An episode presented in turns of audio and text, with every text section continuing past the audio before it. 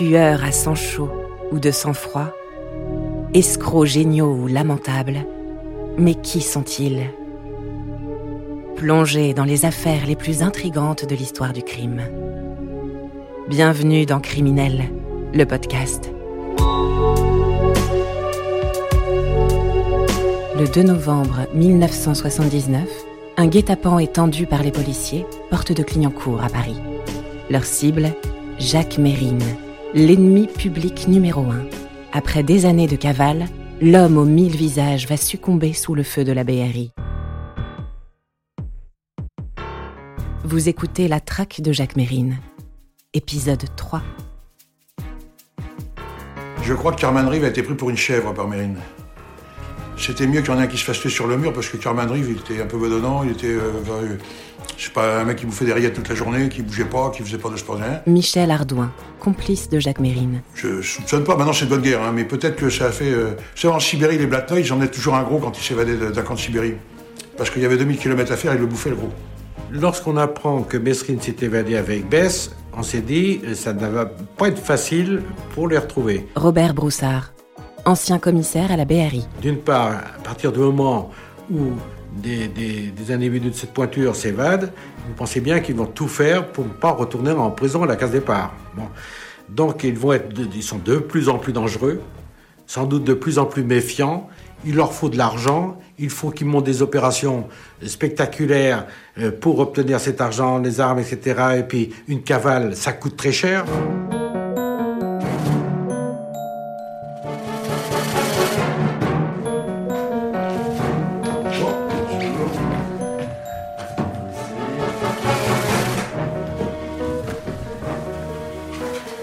Je suis prêt.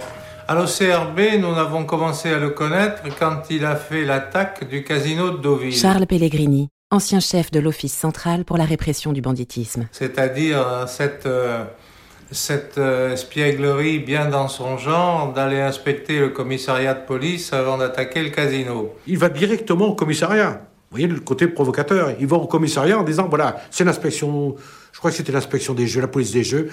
Euh, nous allons faire une visite euh, au casino de Deauville.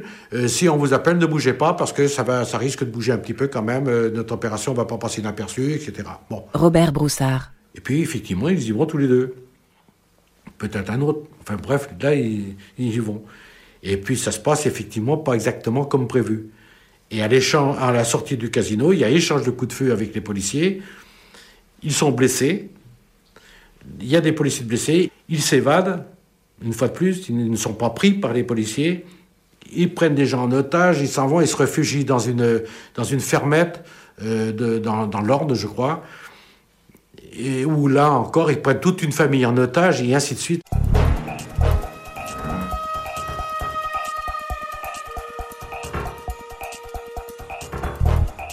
En novembre 78, euh, entreprend une opération au domicile du président Petit qu'il avait condamné je crois que c'était un an auparavant, à, à 20 ans de, de, de, réclusion.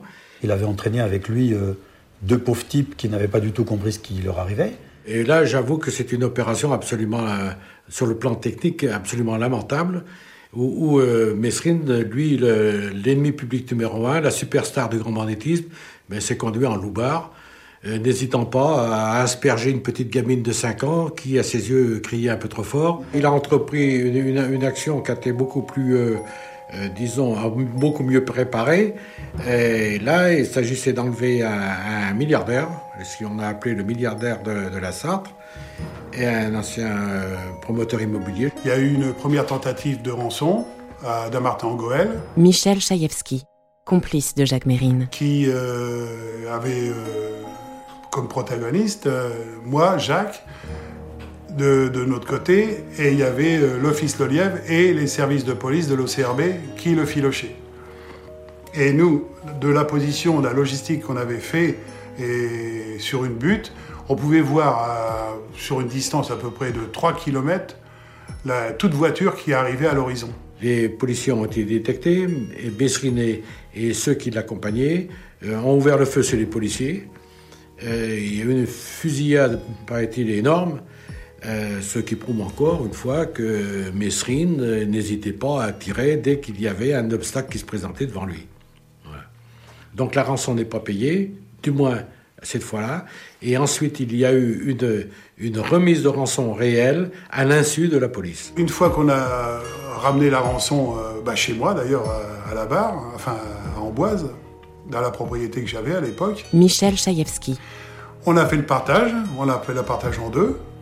3 millions pour lui, 3 millions pour moi. L'affaire Mesrine, bien évidemment, on a traité ça comme un boulet pendant un an et demi. René-Georges Kerry, adjoint de Robert Broussard. Parce que Mesrine nous échappait, parce qu'il était difficile à, cerner, les conditions de travail n'étaient pas évidentes, la pression médiatique, la pression politique, euh, les fuites tous azimuts dès qu'on travaillait euh, sur une piste.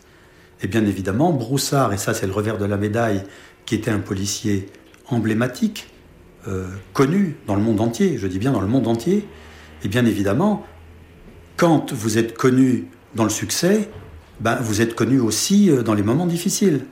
Comment euh, le grand flic Broussard, il est mis en échec Que se passe-t-il? Il y a quelque chose qui ne va pas. Le mythe Messrine était véritablement lancé. il fallait qu'il fasse parler de lui, qu'il soit craint, redouté, parfois euh, admiré, il faut le reconnaître, certaines personnes dans le, public qui disent il est quand même fort, hein, vu tout ce qui... Bon, et puis les pieds de nez, vous vous rendez compte de, de, piéger les, gendarmes, les policiers, de les faire courir dans tous les sens. On voyait Mesrine partout. À la décharge, pour pas trop les enfoncer, ces pauvres flics euh, de l'époque, je veux dire.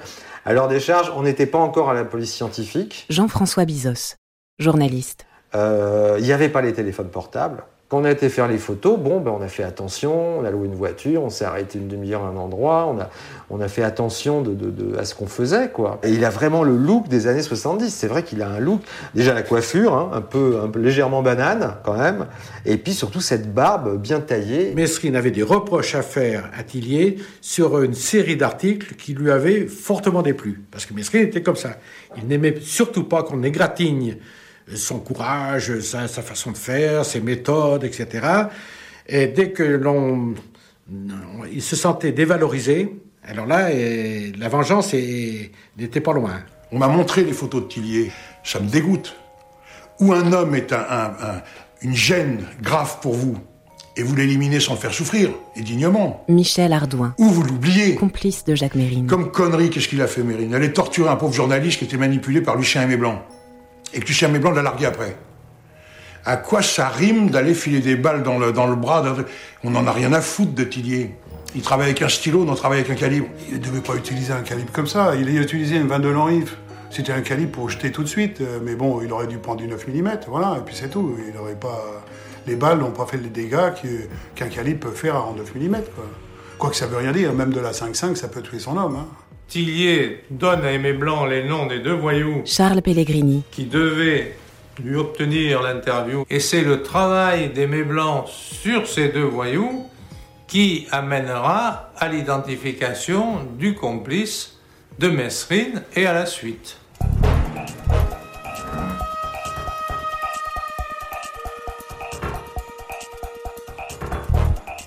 Arrêter euh, Mesrine, c'était quand même, euh, c'était comme avoir la Légion d'honneur. Hein. C'était quand même euh, le, tous les matins, d'ailleurs, tous les matins et toutes les semaines, le ministre de l'Intérieur se faisait engueuler par le président de la République. Jean-Marie Ponto. Qui lui disait qu'est-ce que vous foutez? Et donc, il est clair que c'était le, il fallait, c'est le pompon, c'était d'arriver à arrêter Mesrine. Quoi. Tous les types de rêver, de penser tout le temps qu'à ça. Pendant un temps. René-Georges Kerry. La recherche de Mesrine, confiée à plusieurs services, a manqué incontestablement de cohésion, de rationalité, mais aussi et surtout de discrétion. Et si vous voulez, bon, le, rival, entre guillemets, parce qu'il n'y a jamais eu de guerre, mais le concurrent était euh, Robert Broussard, qui avait les mêmes, qui était adjoint de Leclerc à la BRI pendant que j'étais adjoint d'Aimé Blanc à l'OCRB. Et nous avions deux conceptions antinomiques. Moi, je lui disais, Robert, je suis compétent sur toute la France Paris, c'est la France, donc je suis compétent à Paris. Et Robert Broussard me disait, Charles, tu es compétent partout sauf à Paris, parce que Paris, c'est à moi. Mais bon, ça n'allait pas quand même pour Messrine, il y a bien eu une coopération globale. Au niveau, euh, j'allais dire, du ministère de l'Intérieur, on s'est inquiété de tout cela. Et euh, Maurice Bouvier, directeur central de la police judiciaire, a été chargé de coordonner l'ensemble des services de police et de gendarmerie dans la recherche de Messrine Ce n'est qu'après ce fameux Conseil des ministres où, euh, paraît-il, j'y étais pas, le président Giscard a dit à Bonnet, bon, à part l'affaire Messrine, dont vous ne me parlerez pas, monsieur le ministre de l'Intérieur, que se passe-t-il dans votre euh, ministère? Je ne sais pas s'il l'a dit comme ça ou de cette façon-là. Là, Bonnet s'est fâché et il a choisi Bouvier, je me rappelle d'un titre, Maurice Bouvier, généralissime de l'opération Interpolis, je crois que c'est un François. Et Bouvier a dit, moi je prends la mission, je veux tout le monde sous mes ordres, y compris les gendarmes. À partir du moment où les boulons ont été resserrés et où tout était euh, replacé dans un contexte plus, plutôt restreint, restrictif et, très rationnel, ben, on a réussi à remonter jusqu'à Messrine. Vous venez d'écouter un épisode de Criminel.